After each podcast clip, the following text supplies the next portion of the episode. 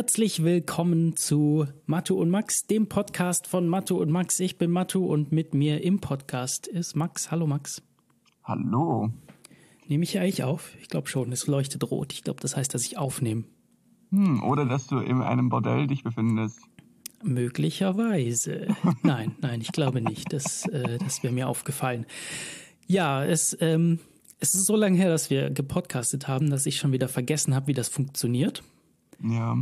Und das liegt äh, teilweise an mir, teilweise an dir, teilweise an den Umständen.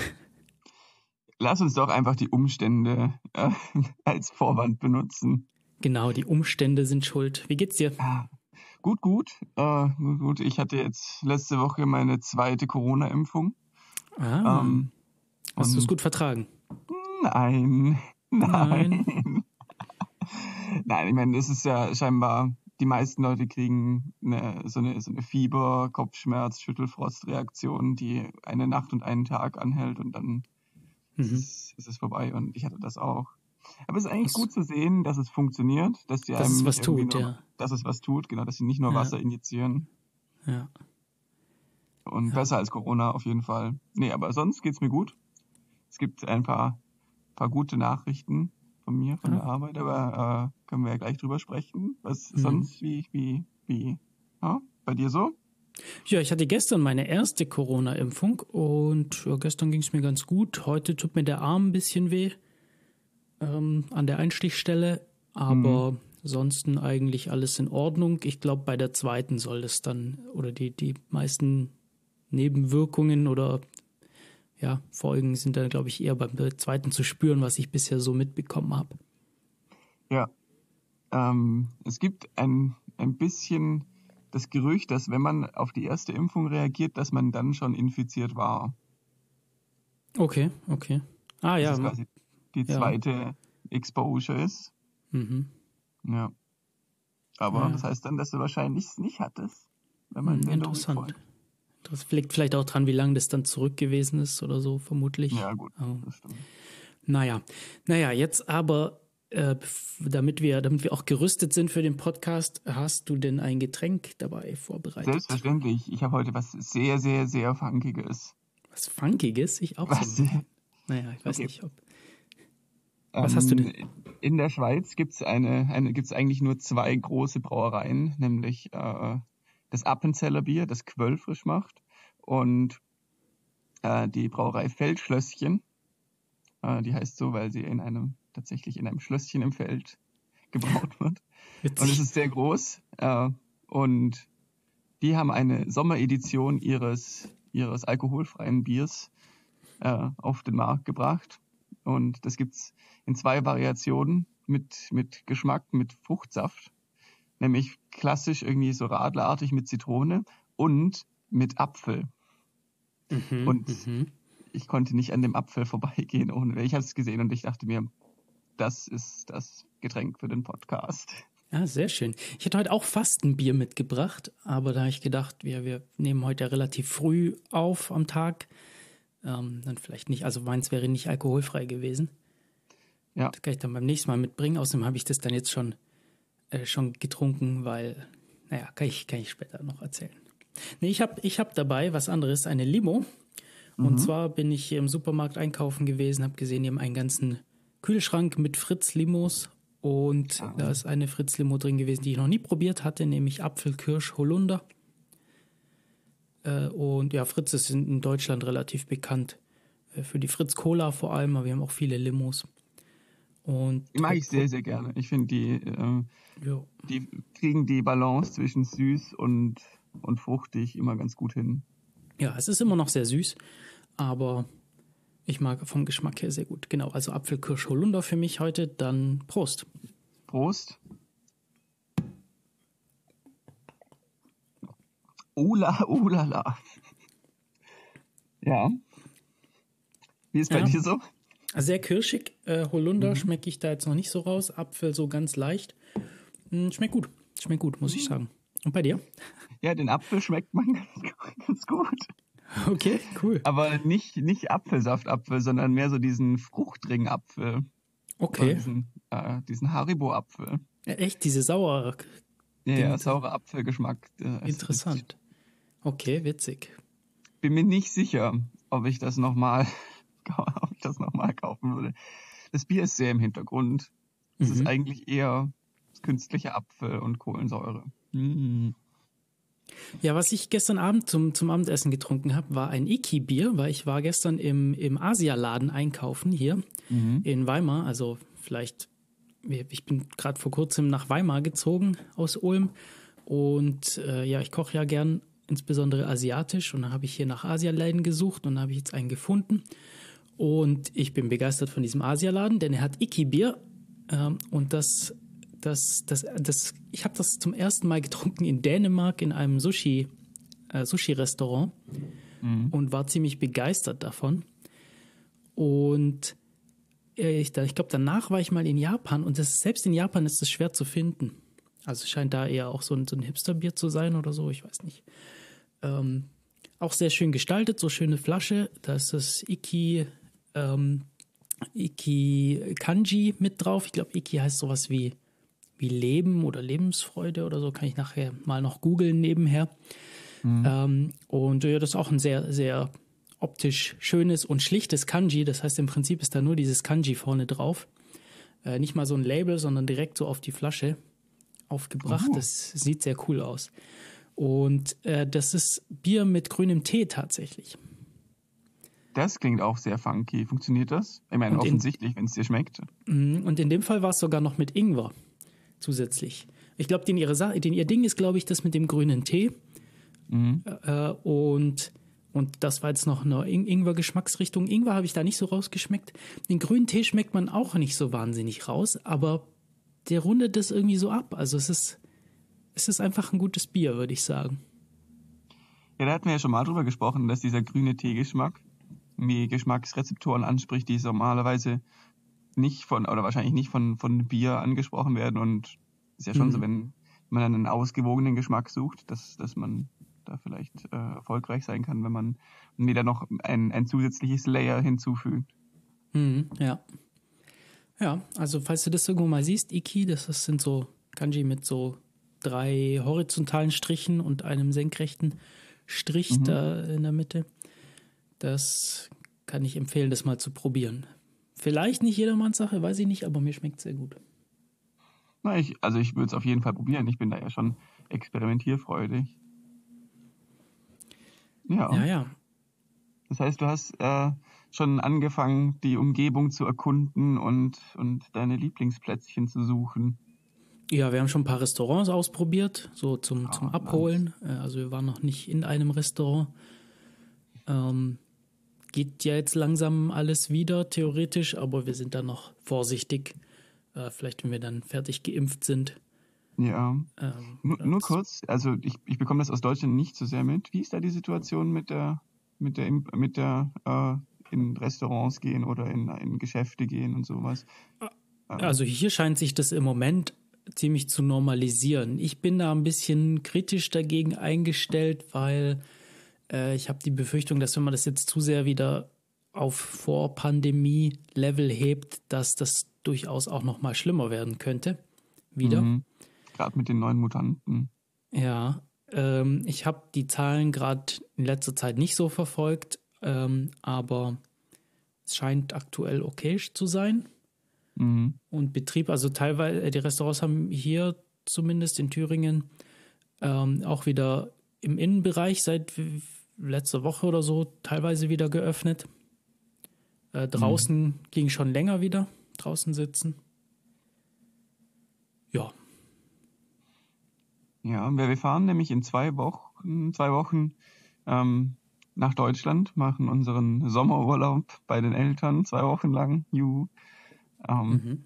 Nein, ich freue mich tatsächlich schon sehr darauf, ähm, die, die mal wieder zu sehen. Aber ja, ein Highlight äh, für mich immer ist ein Biergartenbesuch. Ähm, ja, da gehe ich davon aus, dass das wahrscheinlich gehen dürfte. Ah, gut, sehr gut. Weil Biergärten ist sowas, ich weiß nicht, ob es das in Thüringen gibt, aber in der Bestimmt. Schweiz gibt es sowas einfach nicht. Nicht? Okay. Interessant. Ja, ich muss mal gucken. Ist mir jetzt noch nicht so. Ist nicht ganz so mein übliches Ding. Aber das ist ja auch regional, regional unterschiedlich, gell? Mhm. Bayern ist da ja äh, so sein eigenes Ding. Ich glaube, in Bayern, da ist es ja zum Beispiel üblich, sein eigenes Essen mitzubringen. Es ist zumindest nicht verboten. Ja, Also- und Ja, genau, und, und aber Getränke muss man auf jeden Fall da im Biergarten kaufen. ja. Eigene- ja. Und in Getränke, das ist glaube ich, mehr so ein Restaurant. Mehr so ein Restaurant im Außenbereich, ja. Ja, äh, äh, ich glaube, da würde man, wenn man ins, äh, weiß nicht, ins Schlösschen zum Beispiel geht in Ulm, das ist ein sehr bekannter Biergarten in Ulm. Mein persönlicher Favorit. Ich glaube, da kann man nicht einfach was zu essen mitbringen. Äh, vom, vom Schlössle sprichst du? Ja, Das ist in Bayern. der ist in Genau, Bayern, aber- aber äh, mh, ja, gut, Technicalities. Ja, Nein, recht. das ist natürlich schon ein Restaurant, das auch für sein Essen recht bekannt ist, obwohl ich finde, dass es recht schwankende Qualität hat, aber ja. Das ist der Charme, meiner Meinung nach. Das ist der Charme. Auch das Bier, die Brauen selbst. Ja, Auch da ist es so, je nach Charge ist es entweder fantastisch oder geht so. Und, und das finde ich so charmant. Das, das finde ich witzig. Ich, ich war mal in der Ja. Brauerei von denen, also da war ich mal bei so einer Führung mit dabei und die ist ja voll klein. Also die ist irgendwie so eine Garage vollgestellt mit 200 Liter Tanks. Ja, Ähm, das ist echt witzig. Und die können halt, also zwei, ich glaube zwei Tanks oder so, also die können halt auch nicht so wahnsinnig große Chargen brauen. Das ist echt interessant. ja, ja, und dann gerade bei so, bei so kleinen Badges ist halt wahrscheinlich die Variabilität auch höher. Wenn du irgendwie so großen Tanks brauchst, dann, dann wird sich das ja alles irgendwie rausmitteln, nehme Ja. ich an. Und du hast wahrscheinlich mehr Zeit und mehr, ja, schlechte Zutaten. Ja, so große Brauereien, die Ja. achten ja auch darauf, dass es immer gleich schmeckt.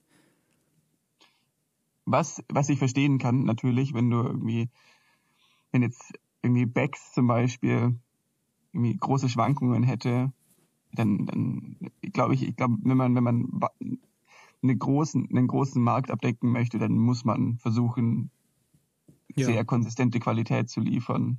Ja. Aber ja, ich finde für eine regionale Brauerei Ja, finde ich voll in ist Ordnung. es, ist nicht notwendig. Und man freut sich halt auch wirklich, wenn man, wenn man, also die, die guten Chargen in so kleinen Brauereien, gerade im Schlösschen, äh, im Schlössle, sind halt einfach wahnsinnig gut. Also richtig, richtig gut. Und dafür bin ich bereit, in Kauf zu nehmen, dass man manchmal irgendwie vielleicht was nicht so Gutes bekommt. Hm. Und wenn man, wenn man irgendwie einen Warsteiner trinkt, natürlich weiß ich vorher, was man bekommt, was ich bekomme. Aber ich weiß auch vorher, dass es wahrscheinlich nicht, also dass es nicht so besonders toll ist. Ja, So ein bisschen wie McDonalds. richtig. Also ich bin, McDonalds mache ich immer, wenn ich auf der Autobahn eine längere Strecke zurücklegen muss. Da freue ich mich immer drauf, so eine Pause einzulegen. Ich weiß, was es gibt. Ich kann, typischerweise gibt es irgendwie eine Ladestation in der Nähe, wo ich mein Auto laden kann. Mhm. Wenn es denn mal funktioniert. Ich hatte wieder Spaß beim letzten Mal herfahren. Ja, mit dem, mit dem Laden. Ja, ich bin jetzt umgestiegen, weiß nicht, ob ich das schon erzählt hatte, von äh, ich zahle jedes Mal ad hoc an der Ladestation. Also das war ja so, da kommst du dann zur Ladestation, suchst da irgendwie einen QR-Code oder sowas, den du scannen kannst oder eine URL für eine Webseite, wo du drauf gehst, gibst da deine Kreditkartendaten ein auf einer Seite, die nicht sehr vertrauenswürdig aussieht und dann geht wahrscheinlich die Ladestation an. ja. Und ähm, da bin ich jetzt umgestiegen auf, äh, ich habe eine App und zwar die Mobility Plus von ENBW ist die tatsächlich.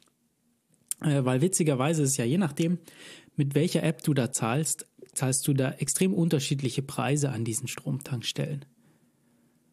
Äh, Okay. oder mit welcher Ladekarte du da hinkommst. Und Ja, je nachdem, äh, was die für Verträge mit den, mit den Trägern von diesen Karten Ja, haben. wahrscheinlich. wahrscheinlich. Ja, und diese Mobility Plus, die ist nicht die günstigste, aber sie ist recht günstig und an fast allen Tankstellen, die es so gibt oder an den meisten. Und deshalb benutze ich die jetzt hauptsächlich. Ich glaube, ich werde mir da auch nochmal so eine RFID-Ladekarte holen, weil das wird das Ganze nochmal vereinfachen, weil da muss ich nur diese Karte an diese Tankstelle halten. Und es hätte vielleicht mein Problem beim letzten Mal von Ulm nach Weimar fahren gelöst, weil da war ich an einer Stromtankstelle, die ich schon mal verwendet hatte und die da auch gut fu- funktioniert hatte. Ähm, und dieses Mal, als ich da war, hat die sich einfach nicht freigeschaltet über die App. Also App hat gesagt, keine Verbindung. Ich hatte sogar eine Internetverbindung da. Ja, das braucht man dann natürlich, auch mit der App. Ähm, und ging einfach nicht. Und war das die einzige Säule? Ja, da, genau, da war ich, da hatte ich dann sehr Glück, dass ganz in der Nähe nochmal Ladesäulen von, ich glaube, von Aral oder so da waren. Und ich dann da laden konnte, weil sonst mhm. wäre es eventuell ein bisschen doof geworden. Ja.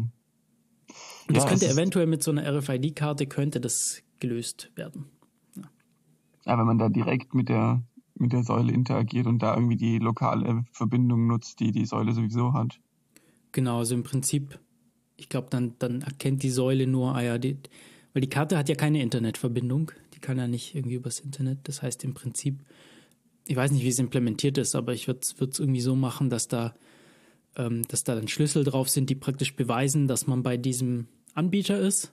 Mhm. Und die, ja, wie gesagt, die Ladesäule prüft dann über ihre Internetverbindung, ob die Karte noch gültig ist und so. Und ja, und dann kriegt mhm. man da am Ende des Monats eine Rechnung. Das ist mit der App auch so, da kriege ich dann auch am Ende des Monats einfach eine Rechnung, statt jedes Mal mit der Kreditkarte direkt zu zahlen. Ähm, ja. Ja, das macht das Ganze schon ein bisschen einfacher, wenn man, ich meine, du als Nutzer möchtest ja wirklich einfach nichts damit zu tun. Dir ist es ja ein bisschen egal, äh, was die Firmen da untereinander ausmachen. Der, der Besitzer von dieser Säule mit dem Träger vom Stromnetz und was weiß ich. Im Prinzip ist dir das doch egal. Ja, kommt drauf an. Wenn es natürlich äh, irgendwie riesige Preisunterschiede hat, ist es dann plötzlich nicht mehr ganz so egal. Nee, nee, und, natürlich. Keine Frage, ja, aber ja. ja. Da hatte ich ja, glaube ich, mal diese Ladefuchs-App empfohlen, die von, von, von, ja, so ein Hobbyprojekt von Leuten, die praktisch so eine, so eine App gemacht haben, wo du angeben kannst, welche, welche Ladekarten besitze ich oder welche Apps und an welcher Stromtankstelle stehe ich gerade und dann zeigen sie dir, welche die günstigste ist. Mhm. Und es ist echt schlimm, dass sowas notwendig ist. Aber gut. Nee, wenn es eine App gäbe, die, die irgendwie das alles miteinander zusammenfasst und dann automatisch den Account benutzt, der den günstigsten Preis gibt, sodass du ja, da nichts mehr machen kannst, dass quasi lokal entschieden wird, so, so wie der, der Ladefuchs, nur halt mit noch einer automatischen Bezahlfunktion, sodass es genauso einfach ist, wie, wie du es jetzt hast, aber halt auch maximal günstig. Ja, aber da, da soll doch nicht nochmal so ein extra Ding notwendig sein. Das könnten die doch auch direkt ausmachen, dass sie irgendwie sagen, so, okay, die, also von mir aus, diese Tankstelle kostet so viel, dass da wirklich angezeigt wird, was zahle ich und das ist dann für mhm. alle gleich. Ähm, außer vielleicht, du hast irgendwie so eine klassischen Tankstelle. Ja, könntest du ja machen. Ja. Naja, Auf jeden Fall. Das Thema hatten wir ja ausführlich schon durchgekaut. Ja, aber es ist interessant, wie sich das entwickelt. Dass es jetzt, äh, hm. also dass, dass es wenigstens jetzt ein einheitliches, eine Möglichkeit gibt, einheitlich zu bezahlen. Das stimmt, das, ja. Das, das, weil das nimmt, und wenn es auch noch mit einer Karte möglich ist, dann, dann nimmt es schon viel von, von der Komplexität weg. Absolut, ja. ja. Ich finde es halt ärgerlich, dass man sich so viel informieren muss, was man ja. dann jetzt haben möchte. Ja, aber auf dem Level traue ich das viel mehr Leuten zu, als auf dem Level, auf dem du, wo, wo du dich jedes Mal neu einloggen musst, einen neuen Account machen musst und sowas. Unbedingt, ja. Ja, okay. Sonst in Weimar, wie ist es so? Ja, war recht heiß in letzter Zeit. Wetter war, war zum Glück nur ein paar Tage lang so richtig heiß. Äh, wir haben ja eine Dachwohnung hier. Mm, da wird es dann auch ja. entsprechend warm. Ähm, es geht tatsächlich von, von der Wohnung her. Ich habe festgestellt, das meiste kommt tatsächlich durch die Fenster. Und äh, wir haben so Dachfenster, da geht's auch, aber auf der Südseite haben wir ganz, ganz große äh, Fenster, Glasfronten. Und da kommt mhm. viel, da habe ich dann von außen so Sonnensegel jetzt hingemacht und dann geht das auch. Und ja, ist eigentlich, eigentlich ganz okay. Ja, ja. ja ich habe ähm, ein paar Wochen sind wir ja schon hier. Ich habe mittlerweile schon ein YouTube-Video hier aufgenommen und letzte Woche veröffentlicht. Äh, da, und zwar eigentlich war meine ursprüngliche Idee, so 3D gedruckte ähm, äh, Schmuckanhänger zu machen mit LEDs drin. Das klingt ja interessant. Weil mit, mit, genau, mit, mit äh, Resin, also Kunstharzdruckern, kann man auch durchsichtig drucken. Tatsächlich mhm. komplett durchsichtig. Es gibt irgendwie Leute, die machen damit äh, Linsen und so Zeugs. Und äh, da, ja, dachte ich, kann man mal irgendwie was, was Witziges mitmachen. Das war eigentlich so die Idee. Und dann habe ich überlegt, so, ja, wie mache ich das Video? Und muss so ein bisschen erklären, wie funktioniert, was ist eigentlich so, ein so ein Kunstharzdrucker und wie funktioniert der? Das ist so viel, mache ich dann ein eigenes Video draußen, habe ich jetzt eins gemacht. Genau, äh, mhm. über wie funktionieren so Drucker. Und ja, da hatte ich auch wieder Ärger mit unserer Internetverbindung, weil das hatte ich ja beim letzten Mal schon erzählt. Da war ich in Ulm und äh, wir haben das aus Ulm ausgenommen, also da war ich schon umgezogen theoretisch, aber ich habe das aus Ulm aufgenommen, weil ich hier in Weimar noch keine Internetverbindung hatte. Und mhm. bis heute hat die Telekom auch noch nicht gesagt, bis wann sie denn gedenken, uns Internet zur Verfügung zu stellen. Äh, das ist weiterhin so. Wir haben mhm. mittlerweile so einen LTE-Router und ich habe jetzt auch einen, eine Mobilfunk, ähm, ja, ein Mobilfunkangebot gefunden, das äh, unbegrenzt ist im Datenverbrauch und auch bezahlbar. Nämlich zahlen wir da 1 Euro pro Tag beziehungsweise 99 Cent pro Tag. Und man kann das auch jeden Tag auf einen anderen ähm, Tarif wechseln. Der andere mhm. ist nämlich 1 Gigabyte pro Tag. Äh, und da zahlt man, glaube ich, so 30 Cent oder so. Und man kann es auch täglich kündigen. Das finde ich tatsächlich einen sehr flexiblen und angenehmen Tarif. Äh, und das, wenn das interessiert, das ist Freenet Funk. Den gibt es noch das nicht so lange. Sehr fair. Sehr, sehr fair. Ich hatte das mal, ich hatte das mal in einem anderen Podcast erfahren. Und ja, die hatten so irgendwie Anfangsschwierigkeiten. Und das ist auch so ein bisschen komisch, weil in der EU ist eigentlich vorgeschrieben, dass du das Roaming inklusive sein musst. Also wenn du hier irgendwie Deutsch, in Deutschland einen Mobilfunkvertrag oder so in Anspruch nimmst, und da sind irgendwie mobile Daten und Telefon und so mit dabei. Da musst du das auch im Rest der EU verwenden können. Mhm. Und das gibt in dem hier nicht. Du kannst äh, im, im EU-Ausland kannst du einen Gigabyte pro Tag an Internet verbrauchen. Das ist schon mal sehr gut. Mhm.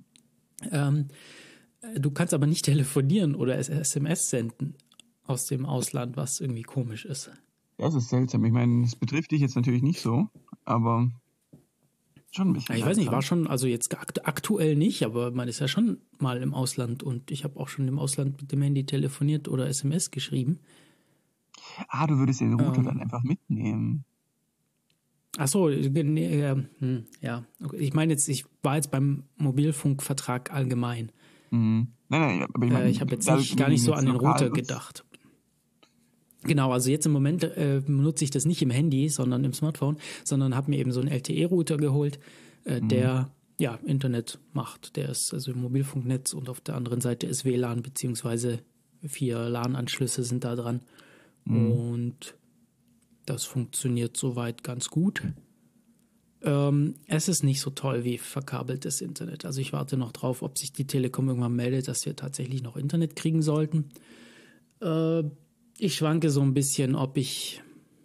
Also man merkt schon, der, der, der Delay, also der, die Zeit, die die Pakete, die Internetpakete so brauchen von hier bis zum Server, beziehungsweise umgekehrt, die ist schon ein bisschen erhöht im Gegensatz zu äh, so einem DSL-Anschluss. Ähm, okay, aber die Geschwindigkeit müsste höher sein über LTE als über ein altes Telefonkabel. Nee, die Geschwindigkeit ist, also die ist vor allem sehr schwankend. Mhm, ja, okay. Also teilweise habe ich irgendwie 30 Megabit Upload gehabt mhm. und irgendwie aber nur 3 Megabit Down, was schon mal sehr ungewöhnlich ist, weil normalerweise ist so der Downlink, der was, was höher ist. Mhm. Ähm, und es schwankt aber extrem, ja, und manchmal hängt es auch so ein bisschen. Und es ist einfach nicht ganz so zuverlässig. Es funktioniert, also ich kann auch mein YouTube-Video in akzeptabler Zeit hochladen. Damit mhm tatsächlich, wie gesagt, das Hochladen funktioniert erstaunlich gut. Ähm, das Runterladen mal so, mal so. Ähm, Spielen haben wir natürlich schon ausprobiert, funktioniert ganz okay. Manchmal so die Audioverbindung, wenn man mit anderen Leuten so, so spricht, so wie wir jetzt, manchmal nicht ganz so zuverlässig. Zoom-Calls im Homeoffice waren nicht so toll letzte Woche, waren okay diese Woche. Mhm. Ja, also am liebsten würde ich ja der Telekom kein Geld geben, aber der Anschluss wäre halt, glaube ich, schon noch qualitativ besser. Okay, ja, mal sehen, ob sich da was. Und in dem Fall noch. würde ich aber die SIM, genau, in dem Fall würde ich aber die SIM-Karte dann behalten mhm. ähm, für, mein, für mein normales Handy. Weil ist eigentlich gut. Also wenn man diesen 1 Gigabyte pro Tag hat, dann zahlt man so um die 10 Euro im Monat circa. Das ist das, was ich gerade auch schon zahle für 3 Gigabyte. Ja, ich meine, warum nicht? Und LTE auch noch. Genau, ja, also kein 5G. Ah, okay. Äh, äh, natürlich nicht 5G. Sondern ja. Wir sind ja schon LTE, einen Schritt ja. weiter. Ja.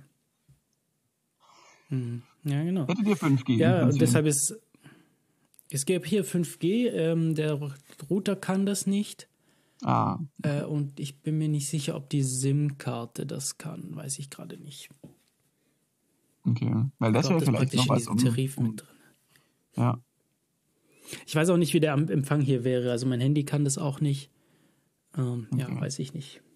Habe ich noch. Deutschland braucht da sehr lange für solche Sachen.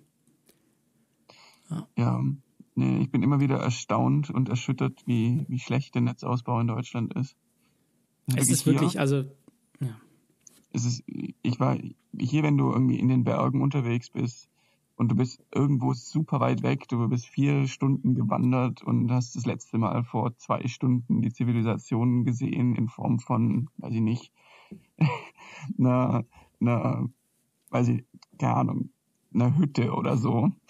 Du hm, bist irgendwo mitten im Nirgendwo, aber du kannst davon ausgehen, dass du flächendeckend 4G hast. ja, genau. Das kannst du halt in Deutschland nicht, auch nicht, wenn du in, mitten in der Stadt bist. Ja, Äh, hier geht's jetzt. Also wir haben hier im, im, in der Wohnung haben wir super 4G-Empfang. Wir sind auch, ich habe auch festgestellt, der WLAN, der WLAN propagiert sich wunderbar durch die gesamte Wohnung, obwohl die recht groß ist. mhm. Und ich glaube aber, die Wände sind einfach keine richtigen Wände. Also Gipsplatten. Genau, das sind einfach nur so Gipsplatten und da scheint WLAN wunderbar durchzukommen, Mhm. was mir durchaus äh, recht ist, ja. Und Ja, trotzdem.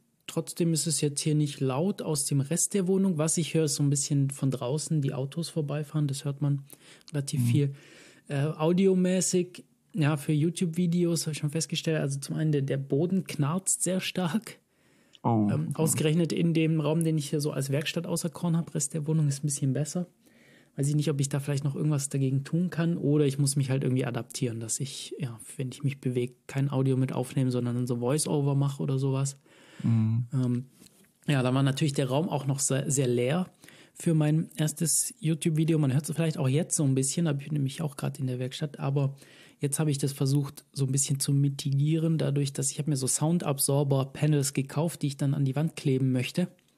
Mhm. Ähm, die sind nicht besonders qualitativ, glaube ich, aber das ist ja unglaublich teuer, so Zeug. Ähm, Was hast du dir da gekauft? Ist das nur, nur so Schaumstoffzeug oder? ist, glaube ich, so Filz. Ah, Filz. Okay, so. also schon ein bisschen was. Also Weil schon, schon Kunststoff. Mhm. Ähm, ja. Also es ist Was aber nur viel 9 bringt? Millimeter dick. Ja, was, was Okay. bringt viel? Was wohl viel bringt, ist weniger ähm, schallschluckend. Also ich meine, natürlich möchtest du idealerweise was, was den Schall schluckt, Mhm. aber das ist wohl sehr, sehr teuer, wenn man das, wenn man das wirklich machen möchte in, Mhm. in, in Studioqualität. Und was wohl primär viel bringt, ist den Schall zu, zu äh, diffus zu machen.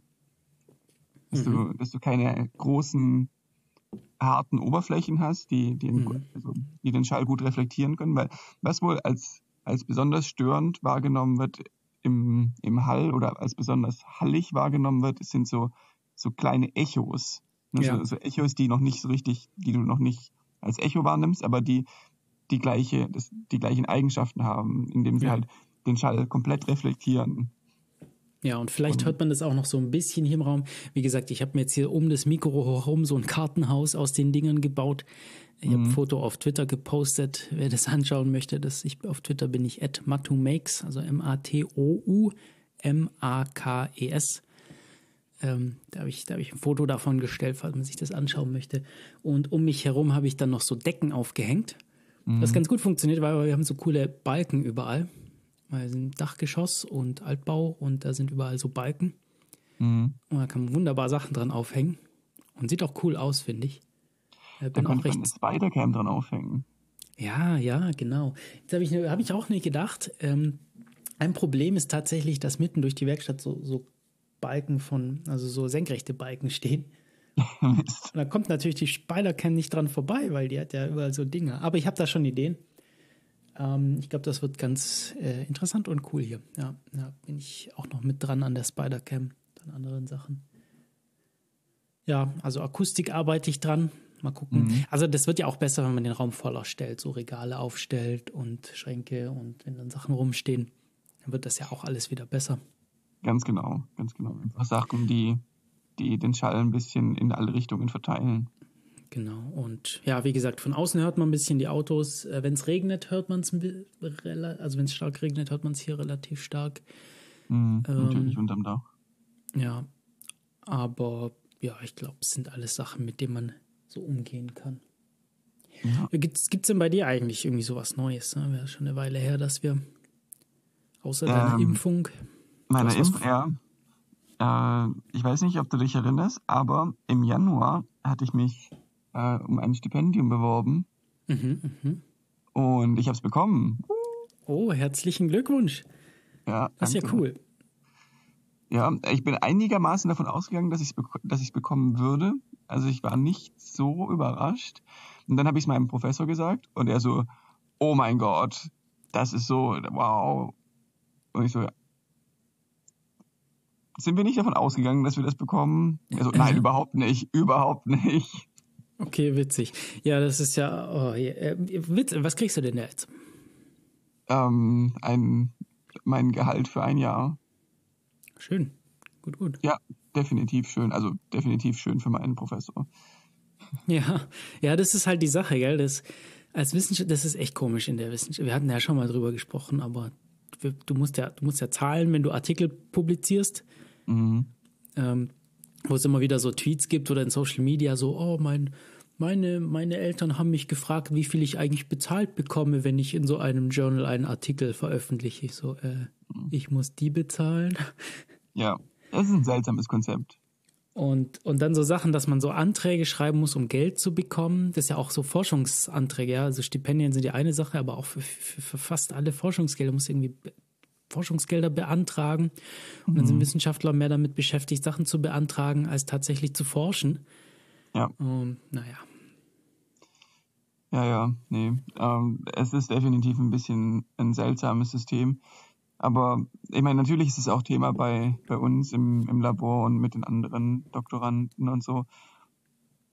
Aber wir haben auch keine richtige Lösung, wie man das anders machen könnte. Ich meine, das mit den Journals und dass man dafür die Artikel bezahlen muss, das ist was, was man vielleicht lösen könnte, indem man mhm. weggeht von, von privaten äh, Publishern und, und irgendwie, es gibt ja so, so Print-Server, ja. Und, oder es gibt auch für so Non-Profit-Publisher irgendwie halt Leute, die, die versuchen, irgendwie damit kein Geld zu verdienen, sondern halt nur ihre Kosten zu decken. Aber ja, auch die haben Kosten und, und es gibt halt einfach etablierte, etablierte Publisher äh, für, für wissenschaftliche Artikel. Und das wird sich auch nicht ändern. Ich meine, es ist ja nicht so, dass die, die großen Journals bei uns im Feld sind es irgendwie Science und Nature und, und Cell. Ähm, die gehen ja nicht weg. Und mhm. die Leute sind, sind mehr als bereit für eine Publikation in diesen, in diesen Journalen irgendwie große Summen hinzulegen. Weil das ist was, was deine Karriere sehr beschleunigt.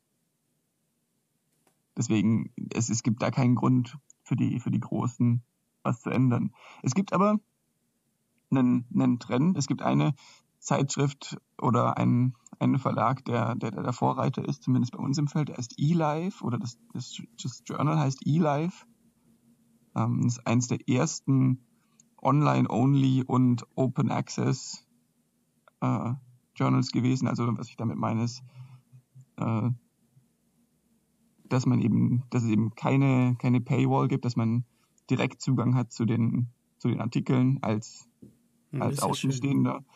Ja, die haben das, die haben das so ein bisschen pioniert bei uns im Feld und das ist ein relativ, relativ prestigiges Journal auch. Also der, was da häufig bewertet wird, ist der Impact Factor von, von so Journals. Das ist eine Zahl, die angibt, wie häufig ein Artikel in dieser Zeitschrift zitiert wird im Durchschnitt. Mhm. Das heißt, und wenn ein, wenn ein, wenn wenn es eine, eine besonders wichtige Zeitschrift ist oder eine besonders äh, angenommen, man hat einen sehr, sehr wichtigen Artikel, der für viele Leute interessant oder relevant ist, dann wird er natürlich häufig zitiert. Ja. Und wenn es äh, eine Zeitschrift, Zeitschrift schafft, irgendwie viele von diesen Artikeln oder von solchen Artikeln zu, zu veröffentlichen, dann kann man davon ausgehen, dass es halt eine sehr hochwertige Zeitschrift ist. Und dann hat die einen hohen Impact-Faktor und dann äh, ist es natürlich auch sehr viel schwieriger, da reinzukommen. Und, und dementsprechend äh, ist es dann auch mit mehr Prestige verbunden, wenn man das schafft. Und eLife ist eben relativ, äh, relativ hoch im Impact-Faktor, aber halt Open Access und und, und frei zugänglich und alles und auch äh, nicht for profit, sondern äh, die, die machen das eben, es ist aus, aus einer, einer äh, wissenschaftlichen Bewegung entstanden und ja, mhm. die versuchen nur ihre Kosten zu decken. Und was die jetzt machen, ist, dass die, dass die ein ganz neues Konzept fahren, äh, wie Artikel veröffentlicht werden, weil es gibt ja diese, diese Preprint-Dienste, ich weiß nicht, ob wir da schon mal drüber gesprochen haben. Es gibt. Ja, da kann man praktisch Sachen hochladen, einfach ohne dass sie gereviewt werden. Genau. Ja, und, und ja, meistens ist es auch okay, wenn man, oder für die meisten Journals und Konferenzen ist es auch okay, wenn man das schon macht, bevor man bei denen, bevor das bei denen veröffentlicht, also dass es dann, dann trotzdem noch geladen wird, ja. Was, was nicht schon immer so war, also es gab eine Zeit, mhm. und das ist noch nicht so lange her, wo wenn du auf einem Preprint-Server veröffentlicht hast, haben viele Zeitschriften und einige von den großen wichtigen äh, haben, haben deinen Artikel nicht mehr akzeptiert, weil ja. er ja dann schon im Prinzip veröffentlicht war und sie, sie nicht mehr diese, diese Paywall, die die dann aufbauen, also quasi, dass sie, dass sie Leute zwingen, Geld zu bezahlen, um diesen Artikel zu lesen. Es funktioniert nicht mehr so gut, wenn man den Artikel für umsonst in der früheren Form auf einem, auf einem Preprint-Server lesen kann. Und deswegen waren die da sehr dagegen. Aber mittlerweile ist, es, ist das Recht akzeptiert. Nur noch sehr schäbige Journals mhm. äh, würden, würden einen Artikel ablehnen, weil er auf einem, auf einem Preprint-Server veröffentlicht wurde. Und das, du hast ja schon gesagt, dass, dass der, der, das Ding mit den Preprint-Servern ist, dass sie eben nicht, dass, dass die Artikel nicht geprüft sind. Also ja. normalerweise äh, schauen sich andere Wissenschaftler, schauen sich diese Artikel an und sagen dann, was gut ist und was schlecht ist, was man verbessern muss und, und schätzen ein, ob das, ob das wirklich ein, ein Beitrag ist zur, zur, zur wissenschaftlichen Gemeinde oder so. Ja. Und dann äh, sagen die ja oder nein zur, zur Veröffentlichung. Und das ist eben nicht bei diesem Preprint-Server, man kann einfach irgendwas hochladen. Es gibt eine, eine gewisse Quality Control, dass man nicht irgendwie Spam da hochlädt, aber im Prinzip alles, was einigermaßen aussieht wie Wissenschaft, wird da veröffentlicht, ohne ja. auf den Inhalt zu schauen. Und was eLife jetzt macht, ist, äh, seit einiger Zeit äh, veröffentlichen die nur noch Artikel, die schon als Preprint vorlegen. Ja, cool. Äh, um, und, die, und die machen das, um, um halt die, den wissenschaftlichen Austausch schneller zu machen und anzuregen und dieses dieses, dass eben die Leute das schon lesen können, während es reviewed wird. Und was sie jetzt machen, ist, dass sie, dass sie gar keine, gar keine eigene, gar keine eigene Zeitschrift mehr haben oder gar keine eigene, also mhm. sie haben schon noch eine Website, wo sie die Sachen veröffentlichen und so, mhm. aber du musst auf einem Preprint-Server hochladen. Und das Einzige, was die, was die, die Zeitschrift jetzt macht, oder was, was, was eLife jetzt macht, ist, dass sie eben den Review machen Im und Review. dann mhm. irgendwie so eine Art Seal of Approval dann mhm. auf diesen Artikel geben und sagen, okay, das, das ist ja ein äh, interessantes Konzept. Approved ja, by eLife. Ja. Ja. Das ist, natürlich, das ist natürlich sehr interessant. Ich glaube, wir hatten uns auch schon darüber unterhalten, dass natürlich diese Reviewer, die machen das auch nicht gegen Bezahlung, sondern das sind auch irgendwie freiwillig Wissenschaftler, mhm. die, das, die das mehr oder weniger freiwillig machen. Die müssen, im Prinzip müssen sie halt, weil sie ja sonst mit in dieser, in dieser Wissenschaftscommunity ähm, eventuell nicht, nicht weiterkommen würden und so. Naja. Ja, aber das ist sehr interessant. Ja, was ich letzte Woche erst äh, haben da Kollegen von mir äh, ein Video gepostet. Das ist schon zwei Jahre alt, das Video, aber das war auch sehr spannend. Da ging es nicht um die Veröffentlichung, sondern gerade um diese, um diese Forschungsgelder, wie man das anders machen könnte und effizienter. Und das ist äh, auf einem YouTube-Kanal veröffentlicht, der heißt Scientium. Ähm, der, das ist eigentlich, der, der, da ist ein, ein mhm. verwandter YouTube-Kanal, äh, der heißt Veritasium. Und ich weiß nicht, ob ich über den schon mal erwähnt hatte im Podcast. Ähm, der macht ganz viel so Physik-Sachen und so Zeugs und, und sehr gut erklärt. Und na, jedenfalls hat der äh, mal ein Video gemacht, das nennt sich Could Netflix Fix Science? Ich weiß nicht ganz genau, was Netflix damit zu tun hat mehr, das ist mir nicht so im Kopf geblieben. Äh, aber da ist, glaube ich, so die grobe Idee, dass für so Forschungsgelder, ähm, aktuell ist es mit den Anträgen so, dass es da irgendwie Runden von Anträgen gibt und da muss man irgendwie so einen Antrag einreichen und dann kommt der eventuell die nächste Runde und dann muss man da noch, noch mehr Material einreichen. Und dann gibt es irgendwie so Gremien, die dann entscheiden, wer welche Forschungsgruppe bekommt das Geld, das jetzt hier zur Verfügung steht. Und das gibt es irgendwie lokal und auf, auf, auf äh, ja, also ähm, von der Bundesrepublik Deutschland gibt es irgendwie Gelder und dann gibt es irgendwie EU-Gelder und, und jedes hat so seine eigenen Gremien, die dann irgendwie entscheiden müssen, wer bekommt denn dieses Geld. Und mhm. da war die, und man muss eben, um da weit zu kommen, muss man sehr gute Anträge schreiben. Da, man muss wie die Forschung dann am Ende aussieht, das ist gar nicht so relevant, aber man muss sehr viel Zeit da reinstecken, diese Anträge zu, zu schreiben. Und viele, mhm. ähm, und ein Großteil der Anträge kommen eben auch nicht weiter. Also dann nur wenige kommen eben durch bei solchen, bei diesen Vergaben. Und da muss man eben viele Anträge schreiben. Und das kostet sehr, sehr viel Zeit. Und ähm, eigentlich sollten Wissenschaftler ja forschen und nicht die ganze Zeit damit beschäftigt sein, Geld ein, anzuwerben. Mhm. Und da war, glaube ich, so die Grundidee, dass man zwar einen Antrag, einen einfachen Vorschlag schreiben soll, aber wenn der irgendwie so, so leicht okay ist, also so grob okay ist, so im Prinzip wie bei den Preprint-Servern, dann kommt es praktisch in so einen Lostopf und dann wird nur noch gelost. Und die Idee ist halt, dass, dass dann die Leute nicht mehr unnötig oder zu arg viel Zeit darauf verwenden, es besonders ja, gut zu schreiben, sondern ja, dann werden halt Forschungsgelder verlost. Und das klingt vielleicht auf den ersten Blick komisch, und in dem Video erzählen sie dann aber so die Details, wie das, also die haben das, die haben das ähm, wissenschaftlich erforscht, was das dann für Auswirkungen hätte und ähm, äh, mathematisch da drauf geschaut, was wie, das Ganze modelliert und äh, haben gemeint, sie haben da einfach am, Anfang fanden sie das alle selber komisch, aber der, im Prinzip haben sie bewiesen, dass das ein effizienteres System wäre insgesamt äh, und auch die Qualität nicht drunter leiden würde der Forschung. Und ja, also das Video ist could, could Netflix fix Science? Ich habe, wie gesagt, vergessen, was Netflix damit zu tun hat. Vielleicht haben die das irgendwie mal ausprobiert oder so. Keine Ahnung, habe ich vergessen.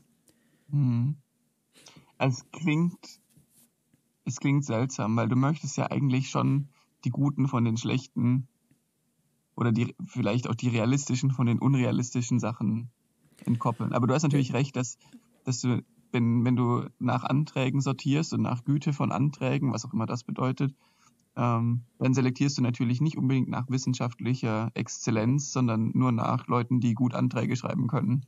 Ja. Und ja, das und müssen also, nicht unbedingt gute Wissenschaftler sein.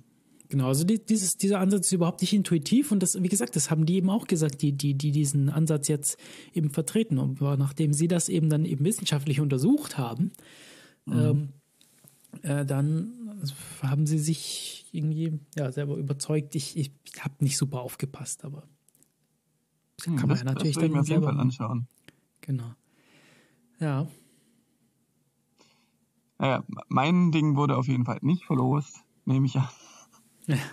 Und jetzt äh, ich, äh, bin ich ein freier Mensch und bin nicht Sehr mehr schön. abhängig von, von äh, meinem, nicht mehr finanziell abhängig von meinem Chef.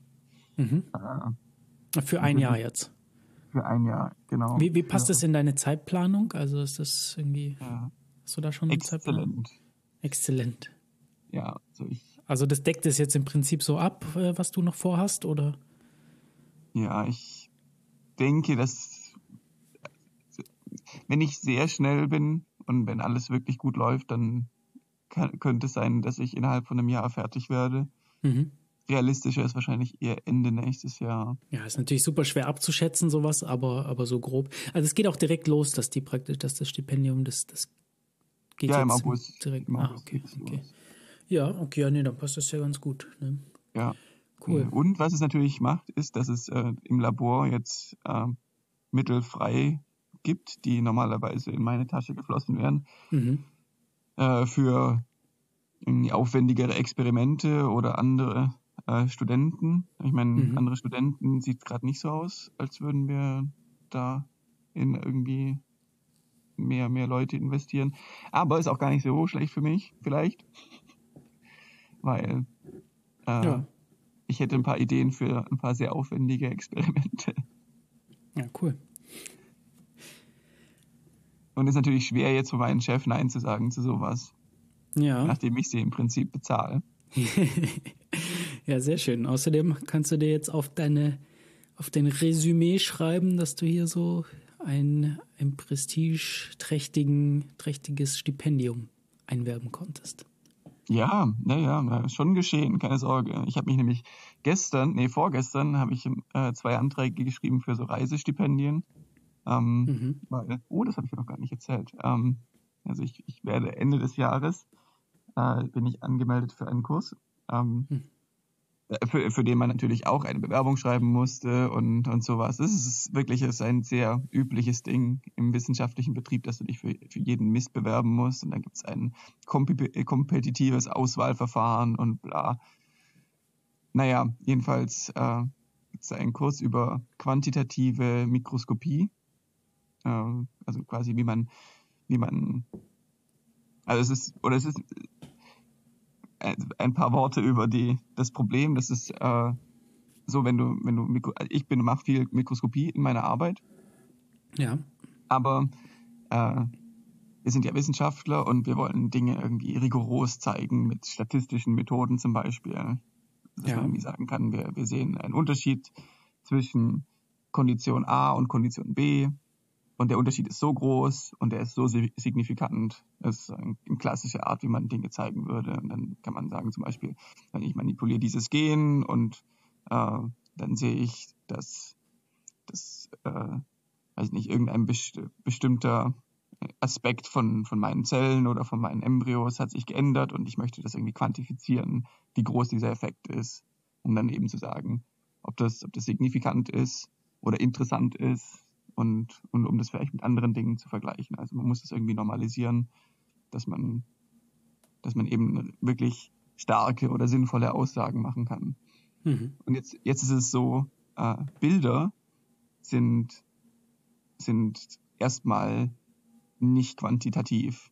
Ne, du machst ja. irgendwie ein Bild von, von, von einem Fisch oder so. Oder wir müssen ja nicht unbedingt das Bild, äh, weiß nicht, wenn du ein Bild von, von, von einer Landschaft machst, und die Frage stellst, wie viele Bäume sind in diesem Bild, dann musst du die Bäume zählen. Ja. Und die Zahl der Bäume ist äh, eine Quantifizierung von diesem Bild. Das heißt, ja. du destillierst die Information, die in dem Bild ist, in eine Zahl und dann kannst du nämlich zwischen Bildern vergleichen, kannst sagen, okay, in dem Bild sind irgendwie drei Bäume und im anderen Bild sind zehn Bäume. Mhm. Und dann hast du ein Maß gefunden, mit dem du die, diese, diese Bilder vergleichen kannst. Und, und, aber typischerweise willst du ja eigentlich nicht die Bilder vergleichen, sondern das, was da, das, was da abgebildet ist, oder? Und da muss man da ja wahrscheinlich ja. noch so ein bisschen aufpassen. Wenn ich, wenn ich Bäume foto oder im Wald fotografiere, dann möchte ich wahrscheinlich wissen, wie viele Bäume sind in dem Wald. Oder, mhm. keine Ahnung, in diesem, in diesem Landabschnitt. Ja. Da muss ich natürlich gucken, wenn ich ein Foto mache, dann sind da natürlich manche Bäume von anderen Bäumen verdeckt und so. Weiß nicht, aber. Ganz genau, ja. Ganz genau. Ja, also es, es gibt, sind, gibt sehr viele äh, äh, Herausforderungen, wenn man, wenn Bilder die, die Hauptinformationsquelle sind. Mhm. Aber wie du schon sagst, ähm, du musst dir überlegen, sehe ich in dem Bild alles? Oder was für Annahmen muss ich machen, um Sachen in den Bildern zu sehen? Und dann, wenn du mehrere Sachen, wenn du, wenn du wirklich statistisch relevante Aussagen machen möchtest, dann reicht es nicht, zwei Bilder zu vergleichen, sondern dann musst du irgendwie 100 Bilder miteinander vergleichen oder 1000 Bilder miteinander vergleichen, je nachdem, ja. wie groß deine Effektgröße ist. Aber du möchtest dich ja eigentlich nicht hinsetzen und irgendwie drei Tage lang Bäume zählen oder äh, um bei dem Beispiel zu bleiben. Und da gibt's äh, da gibt's so, so Bildanalyse-Techniken, äh, die das automatisch können. Zum Beispiel, also jetzt in letzter Zeit sehr populär sind so die ganzen Machine Learning basierten Techniken, wo du mhm. annotierte Trainingsdaten nimmst und, und ein Netzwerk trainierst, um dann irgendwie künstliche Intelligenz mäßig äh, solche Auswertungen für dich zu machen. Und das funktioniert ganz gut. Ähm, nicht perfekt. Und es gibt auch noch andere Methoden, die eben keine Trainingsdaten brauchen. So. Aber ist ja auch egal. Jedenfalls ähm, dieses, dieses Bilder zu, zu irgendwie sinnvollen Zahlen verarbeiten. Dieses Problem ist ein Problem, für das gibt es keine eindeutige Lösung, keine richtig schöne Lösung. Es ist sehr problemspezifisch. Und deswegen ähm, gehe ich da Ende des Jahres auf einen Kurs äh, nach New York tatsächlich. Was? Okay. Ja, voll nice. Voll nice. Also auf, in den State New York, nicht in die Stadt New York. Es, es gibt ein Labor, das heißt Cold Spring Harbor Laboratory. Ähm, das ist so, äh, das ist auf Long Island. Sehr eher remote, aber ja, ich komme definitiv durch New York durch und bleib da auch für ein paar Tage, um mir ja, das cool. mal ein bisschen anzuschauen. Ja, äh, bin, bin sehr froh, dass das geklappt hat. Und jetzt versuche ich ein bisschen Geld dafür einzuwerben, dass ich das nicht alles selber zahlen muss. Also, ich meine, dass das Labor nicht alles selber zahlen muss. Hm, verstehe. Ja, nein, aber ich bin sehr, sehr äh, äh, excited, wie, wie das so, so wird. Und ja, das Schöne bei diesem Kurs ist auch, dass es äh, ein relativ, also dieses Cold Spring Harbor, das äh, kennt man wahrscheinlich nicht außerhalb äh, vom, vom äh, Life Science Feld, aber in unserem Feld ist es äh, eine der Adressen für so für so Kurse. Es, es gibt so es gibt ein paar, wo man so Summer Schools machen kann oder so Workshops und Kurse und das ist eine davon. Es ist auch sehr sehr prestigig und sehr es war sehr hart umkämpft. Mhm. Ähm, und die Qualität von diesen Kursen ist wohl sehr hoch. Und die, die Leute, die diese Kurse geben, sind nicht irgendwie Leute, die, die da halt arbeiten, sondern das sind, das sind Professoren, die wirklich im Moment an Methoden arbeiten, um, um das Feld voranzubringen. Das ist zum Beispiel einer dabei, der, der, das, glaube ich, das Labor für, für Machine Learning in, in Bildrestaurierung und, und Bildsegmentierung so im Life Science Betrieb. Und der mhm. ist da für zwei Wochen eingesperrt auf dem Campus mit uns. Super cool. Ja. Ja, das ist echt cool. Ja, ich war auch einmal auf so einer Summer School oder so, in so einem Workshop, hieß das, aber war auch so ein paar Tage. Mhm. Ging es um, um Kryptographie. Und ja, das ist schon, das ist schon krass. Äh, da sind echt schlaue Leute und so. Ja, mal sehen, wie das wird. Ja, können wir ja mal einen Podcast aufnehmen, dann, wenn ich da bin. Wenn du da bist, ja. Ja, müssen wir ja sowieso innerhalb von zwei Wochen. Ja. Ja, müssen wir auch mal schauen, wie wir jetzt so unseren Rhythmus wiederfinden. Ob wir jetzt versuchen, wieder was aufzuholen oder ob wir jetzt einfach versuchen, wieder so normal weiterzumachen. Können wir ja mal gucken, wie es reinpasst. Ja, ich denke, wenn wir ab jetzt wieder diesen zwei Wochen Rhythmus einhalten, ist es, glaube ich, in Ordnung. Ich meine, es ist, ja. Ja. ja die Umstände, ha? Die Umstände, ja, genau. Verdammte Umstände. Verdammte Umstände. ja, ist witzig. Also hier so, also umziehen ist schon immer wie immer wieder spannend. Mhm. Äh, Wohnung war, waren so ein paar Überraschungen, mit denen wir nicht gerechnet hatten. Wenn es stark regnet, dann läuft das Wasser in die Wohnung. Oh nein. Zum Glück an, also richtig laufen, zum Glück an einer relativ unproblematischen Stelle. Aber ist ja nicht ideal, oder? Nee, ideal ist das nicht. Und an ein paar anderen Stellen sind wir uns nicht ganz sicher, ob es da nicht auch durchtröpfelt. Da gibt es so ein paar Verfärbungen an der Decke jetzt. Mhm. Ja, ja, da muss man sich drum kümmern. Dann, ja, dann, dann eine Sache, womit ich nicht so ganz gerechnet habe, ist abends, abends rauchen Leute vor draußen ganz gerne, weil hier ist so eine Bar in der Nähe. Mhm. Und da wird recht viel abends draußen geraucht. Äh, und an dem Fenster, das ich, wo ich eigentlich gerne lüften würde abends, insbesondere wenn es so heiß ist draußen, damit äh, wenn sobald es draußen nicht mehr so heiß ist, damit es mal so ein bisschen durchlüftet mhm. und durchzieht. Ähm, ja, da habe ich jetzt, äh, glaube ich, eine Lösung für gefunden. Und zwar habe ich mir so, so einen Luftfilter bestellt, der eigentlich für so einen, so einen Air Purifier gedacht ist. Mhm. Also so, so ein HEPA-Filter, also der Partikel filtert und so ein Aktivkohlefilter, der irgendwie Gerüche mhm. filtert. Und es ist irgendwie so ein 30 mal 25 Zentimeter Filter sind es. Und ja, da habe ich mir so einen Holzrahmen dafür gebaut, dass ich das ins Fenster klemmen kann. Ich glaube, das funktioniert ganz gut. Kommt denn überhaupt noch Luft dadurch? Tatsächlich kommt deutlich weniger Luft durch, aber es kommt Luft durch, glaube ich. Okay. Bin, bin, mir relativ sicher. Ja. Und es, es riecht auch nicht nach Rauch, genau. Vielleicht hört man gerade unsere Katzen schreien, die beschweren sich, dass sie nicht in die Werkstatt dürfen. Oh nein. Hörst du die? Ja, oder? Ich höre die, ja, ja, ja. Dann hört man die wahrscheinlich in der Aufnahme auch. Ja, ähm, ich wollte sie eigentlich drin lassen, weil dann sind sie ruhiger, aber äh, sie haben vor der Sendung schon mein, mein Kartenhaus aus Soundabsorbern hier äh, ein paar Mal zerlegt und dabei ist auch mein Aufnahmegerät äh, ein wenig beschädigt worden. Oh nein. Ähm, das habe ich jetzt noch kurz vor der Sendung einmal auseinandergebaut. Und jetzt, also zum Glück die Elektronik alles gut, so wie es aussieht. Ähm, aber die, die Hülle war ziemlich angeknackst. Da habe ich noch so ein bisschen, äh, bisschen Sekundenkleber verwendet. Übrigens bin ich großer Fan von Sekundenkleber. Es ist, Sekundenkleber ist super, finde ich. Ja, ich hatte mal eine, ich, hab, ich, ich bin auch großer Freund von Sekundenkleber. Das Problem ist, man muss ihn so schnell, also wenn man ihn mal aufgemacht hat, hat man nicht mehr so lange was davon. Mm, mm, das kommt auf die Verpackung drauf an. Ja. Äh, tatsächlich habe ich festgestellt, also diese, diese Dinger, die man so im Supermarkt bekommt und so, diese kleinen Tuben und so, mhm. da, da, kleben dann immer die, die, Tuben, die, äh, die Verschlüsse, ja. kleben dann immer fest. Aber das gibt es auch in so kleinen Fläschchen, die dann aufrecht stehen und mhm. dann passiert das überhaupt nicht.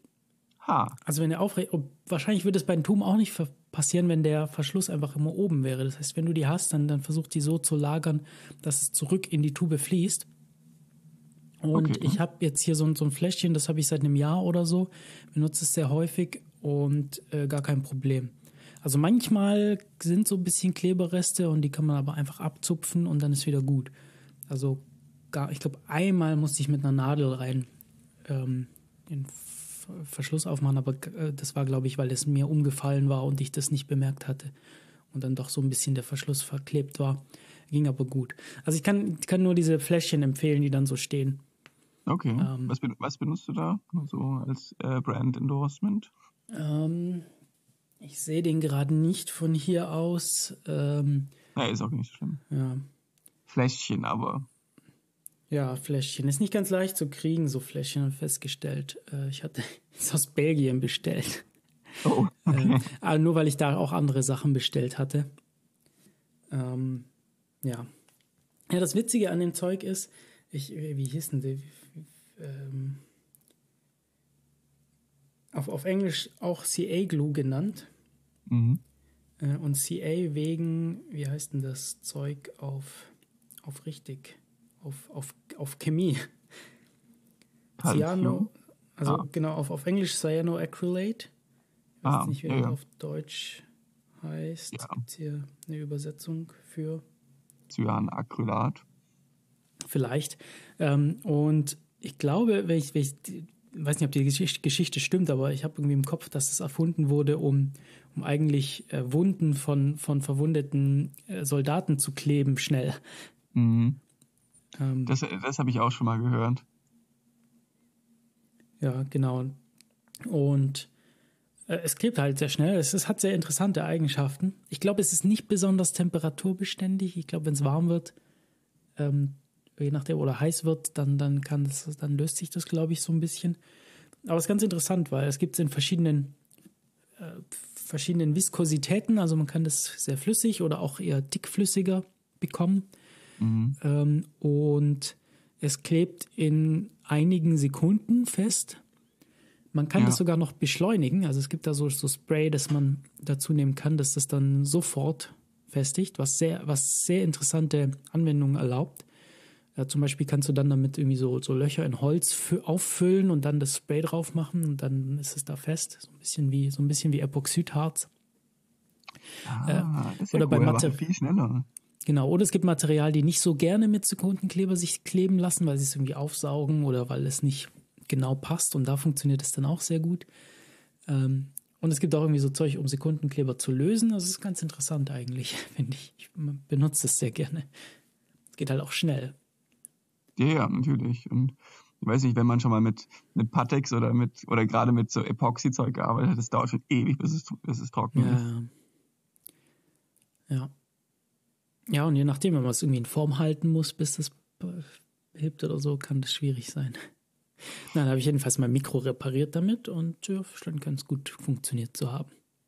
Ja, das hätte ich mal während meiner Bachelorarbeit gebraucht. Da habe ich äh, auch relativ, da habe ich viel mit so Epoxidharz gemacht, äh, um so so, mhm. so, so, so, ich habe damit so Arrays von so kleinen Transistoren gearbeitet, die wir als Sensoren benutzt haben, um so elektrische Aktivität von Zellen zu messen. Und die musste man, da musste man so ein, so ein Glas, äh, so ein Glas Petri, so eine Glas Petri-Schale auf den Chip draufkleben. Und das haben wir mit Epoxid, äh, mit so Epoxidharz gemacht. Mhm. Und ich weiß noch, wie die meiste Zeit, also der, der eigentliche Prozess ist relativ schnell, den, mhm. den da drauf zu kleben und dann wartet man irgendwie 10, 15 Minuten, dass es trocknet. Ja. Und natürlich musste ich das machen als, als niedriger Bachelorand. Ja. Aber ich habe da Stunden drauf verwendet, diese, diese Sachen vorzubereiten. Man konnte immer nur zwei gleichzeitig machen, wenn man die mit den Fingern festhalten musste. Ja, genau, das Festhalten, das ist, ja. Ja, ähm, und da muss man natürlich auch das Harz, je nachdem, wie man es angemischt hat, auch wieder, wieder wegputzen und lauter so Zeugs und. Ja, ja. ja, ja. Äh, spaßige Zeiten. Tja, na gut, sag mal, wollen wir heute langsam zum Ende kommen? Äh, hast ja. du noch irgendwas, was du gerne erzählen würdest? Mal ansonsten, wir nee, brauchen müssen. Soweit, soweit unser, unser Ding der Woche kommt natürlich noch an die Reihe. Selbstverständlich. Da bin ich gerade, da habe ich gerade was, wo ich viel Zeit und, und, und Spaß dran habe. Äh, aber vielleicht frage ich dich erstmal, was hast du uns denn mitgebracht heute? Was um, ist dein ähm, Ding der Woche? Das ist ein YouTube-Kanal Schrägstrich Podcast. Und zwar, mhm. das ist der, ich rede mal mehr über den Podcast, ähm, der Effortless Swimming Podcast. Ähm, oh. Es ist ein Sport-Podcast. Ich meine, äh, ja, den, den höre ich sehr gern. Das ist ein, ein, ein äh, Kerl aus, den, äh, aus äh, Australien. Brandon Ford ist sein Name. Und der ist Schwimmer und, und Schwimmcoach vor allem. Und der bringt Leuten bei, online, äh, wie man, wie man seine Schwimmtechnik verbessern kann. Ähm, und also das, so hat er, glaube ich, angefangen. Er hat so einen YouTube-Kanal, wo er Leute schicken ihm Videoaufnahmen von, wie sie schwimmen und er sagt dann, was sie besser machen können.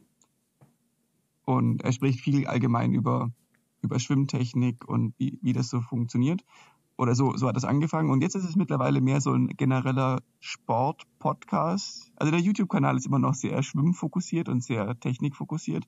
Mhm. Aber der Podcast ist, ist so ein bisschen, hat sich entwickelt mehr in so einen allgemeinen Sport, Podcasts und so, wie motiviere ich mich, wie sollte ich einen, einen Trainingsplan aufbauen und, und wie, was, worauf sollte ich achten und so. Und was er halt macht, ist, er spricht nicht nur selbst, sondern er lädt sich immer wieder sehr interessante Leute ein, ähm, mit denen er dann über, über diese Themen spricht. Und wenn, ja, es sind, die, die Gäste sind teilweise halt andere, andere Trainer und andere Athleten, was ja relativ, also, also Schwimmer, was, was recht offensichtlich ist, aber er lädt auch irgendwie Surfer ein oder Stand-up-Paddle-Weltmeister mhm. und so. Oder, oder Leute, die halt so super Ultra-Endurance-Zeug machen, irgendwie den, den, den Ärmelkanal durchschwimmen und so. Solche Sachen. Und es ist super interessant, weil also die, die, die klassischen Gäste sind einfach ist einfach interessant von dem, was sie erzählen. Aber diese, ich mag besonders diese nicht klassischen Gäste, so Leute, die so einen abgefahrenen mhm. Sport machen und, und darüber erzählen und auch so viel, es geht viel um, um die mentale Seite, wie du dich dann pushst, wie du, wie du nicht aufgibst, während du einen, einen besonders toughen Wettkampf machst oder eine besonders toughe Einheit machst. Und so, so Techniken, um, um irgendwie mit sich selbst klarzukommen. Währenddessen, in letzter Zeit hat er, hat er so ein bisschen äh, so Atemtechniken für sich entdeckt. Da geht es viel drum.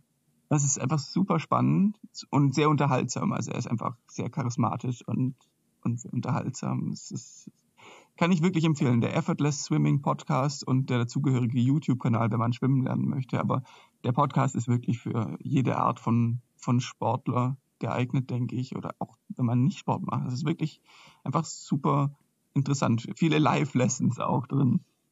Sehr cool. Ja, wenn man viel Sport macht, dann äh, muss man dann natürlich auch viel essen. Und da passt mein Ding der Woche sehr gut dazu. Ich habe nämlich auch mhm. einen YouTube-Kanal, mich ein bisschen zurückgehalten in letzter Zeit mit YouTube-Kanäle zu picken, damit nicht der Eindruck entstünde, ich würde nur Zeit auf YouTube verbringen. Was natürlich überhaupt nicht stimmt. Überhaupt nicht.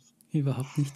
Äh, jetzt habe ich aber jetzt habe ich die letzten Wochen ähm, habe ich einen YouTube-Kanal sehr viel geschaut und der der Kanal heißt einfach Alex, aber er ist glaube ich besser bekannt im Internet als French Guy Cooks oder French Guy Cooking.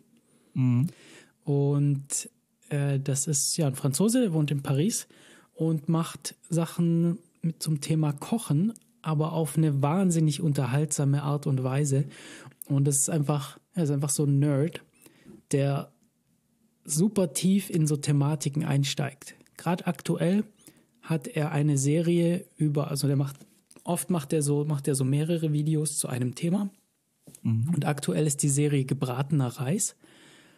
Und er steigt dann halt richtig da ein. Also er fängt, fängt, irgendwie an mit so, ja, ich liebe gebratenen Reis, aber ich weiß gar nicht, was ich so daran liebe. Und dann fängt er an, irgendwie so Chinesen zu suchen und raus zu, mit Leuten zu reden und geht dann irgendwie äh, und lässt, geht dann irgendwie in so ein Drei-Sterne, ähm, also Michelin Drei-Sterne-Restaurant, um sich von, von einem Chef da zeigen zu lassen, wie man gebratenen Reis macht. Und äh, dann fängt er das an, so zu zerlegen und ähm, zugänglich zu machen für die Zuschauer. Mhm. Also das finde ich das Coole, dass er irgendwie dann so erklärt, so ja, was ist die, was ist die Science dahinter, wie funktioniert das, wie, wie, wie lässt sich das erklären, warum manche Sachen so sind und äh, und macht es dann so mit einfach, teilweise einfachen Mitteln, teilweise hat er wirklich sehr, sehr gute Sachen, also hat irgendwie so äh, einen sehr guten Wok dafür irgendwie sich besorgt und dann auch irgendwie erklärt, warum und was er da braucht. Ähm, aber äh, aber trotzdem kann man da irgendwie viel für sich mitnehmen und das macht es sehr unterhaltsam und macht Lust auf Kochen und er bringt es sehr gut rüber. Kanal heißt Alex, äh, man sucht es aber besser als French Guy Cooks oder French Guy Cooking oder so. Das klingt wirklich interessant. Ich mag es immer, wenn Leute einem mehr über was erzählen, als man eigentlich wissen wollte oder dachte, dass es zu wissen gibt. Ich finde das immer super interessant. Ja, der lässt es immer so einfließen und ja, es ist so, ist halt auch so, auch so effortless, ja. Es ist so, es ist nicht so gezwungen, sondern ganz locker und Videos sind halt auch klasse geschnitten. Okay, man hat auch viele Videos, also kann man viel Zeit mit verbringen, wenn man jetzt einsteigt. ähm, oh, schön. Macht es, schon, macht es schon relativ lange. Mhm. Äh, ist auch witzig, also auch so eine coole Werkstatt. Ich habe ihn gefunden, dadurch, das Video wurde mir mal vorgeschlagen. Genau, Kintsugi. Im Januar, mein Video habe ich über Kintsugi gemacht und er hat nämlich auch so, er, er macht auch so Hacks immer, ja, versucht auch immer Sachen zu vereinfachen und zu hinterfragen, ob man das so machen muss. Und äh, das Video hatte ich mir nämlich angeschaut. Ähm, Kintsugi war ja dieses, man repariert Porzellan mit so sichtbaren schön vergoldeten oder versilberten ähm, ja, äh, mhm. Klebestellen. Ja, ja. So, dass, so dass die Reparatur Teil des Objekts wird und die Geschichte des Objekts dann nochmal hervorgehoben wird, dass es mal kaputt war und dann repariert wurde, anstatt das einfach wegzuwerfen oder, oder so. Ja. Und genau, darüber habe ich ihn gefunden. Und ja, hat eben lauter so Zeug. Und das Witzige ist, der hat sein, so sein Studio, wo er alles aufnimmt, ist so, so ein länglicher Raum und halt auch mit so selbstgebauten Möbeln drin und er benutzt es halt für alles. Also das ist lauter Werkzeuge an der Wand, aber eben auch einen Ofen und Mikrowelle und als so ein Gasbrenner, so ein portabler zum Kochen und das ist witzig. Ah, der kocht da auch in seiner Werkstatt. Er kocht, er macht da alles da drin. Das ist, das ist ah. irgendwie lustig, wenn er da kocht und im Hintergrund sind irgendwie so, weiß nicht, eine Flex und, äh, und, und, und Schraubenzieher und mhm. alles, alles all over the place. Ähm, ja, und bringt einen auch dann drüber nachzudenken, so ja, muss das alles irgendwie in der Küche sein, muss das alles perfekt sein. Der, der nutzt halt den Raum sehr, sehr gut aus und macht es eben zugänglich und, und zeigt, es geht auch mit relativ wenig Mitteln coole Sachen zu machen. Gefällt mir sehr gut. Ja, den schaue ich mir auf jeden Fall an. Ich bin auch einfach generell interessiert an gebratenem Reis. Ja, ich habe ich musste dann auch direkt, als ich diese Serie geschaut habe, musste ich dann auch direkt gebratenen Reis ausprobieren. War auch ganz lecker, sicherlich nicht so wie der wie seiner geworden, aber das kann man dann ja dann üben. Mhm. Und ja, Nee, was zum Beispiel da ist ein ganz nettes Rezept drin. Gebratener Reis, so chinesisch, was den wohl ausmacht, ist, dass die Reiskörner auf gar keinen Fall zusammenkleben dürfen. Da muss jedes Reiskorn mhm. muss einzeln für sich sein. Und ein Tipp ist dafür, eben nicht frisch gekochten Reis zu nehmen, sondern äh, der schon einen Tag oder so getrocknet ist, so ein bisschen. Ah, äh, Im Kühlschrank. Ja. Und da sagt der dann aber, beziehungsweise er bekommt dann von diesem, von diesem äh, Sternekoch da so ein anderes Rezept, wo, wo mit gedämpftem Reis. Ähm, und sagt, er ist eigentlich viel besser, weil dadurch gehen irgendwie nicht so der Geschmack verloren und äh, so, sondern es ist viel frischer und so. Und das, das habe ich dann, das hat mir gefallen, weil ich vergesse nämlich Reis immer rechtzeitig zu machen oder ich habe auch ganz selten Reis übrig. Mhm. Ähm, ja, genau. Okay, ja, schaue ich mir definitiv an. Sehr cooler Typ. Ja, gut, dann. Gut war es das für heute. Ja. Und wir reden einfach wieder demnächst, wahrscheinlich so in zwei Wochen. Das wäre gut. Ähm, ja, genau. Dann, Dann noch einen schönen Tag. mal gut. Ja. ciao, ciao. Bis zum nächsten Mal. Tschüss.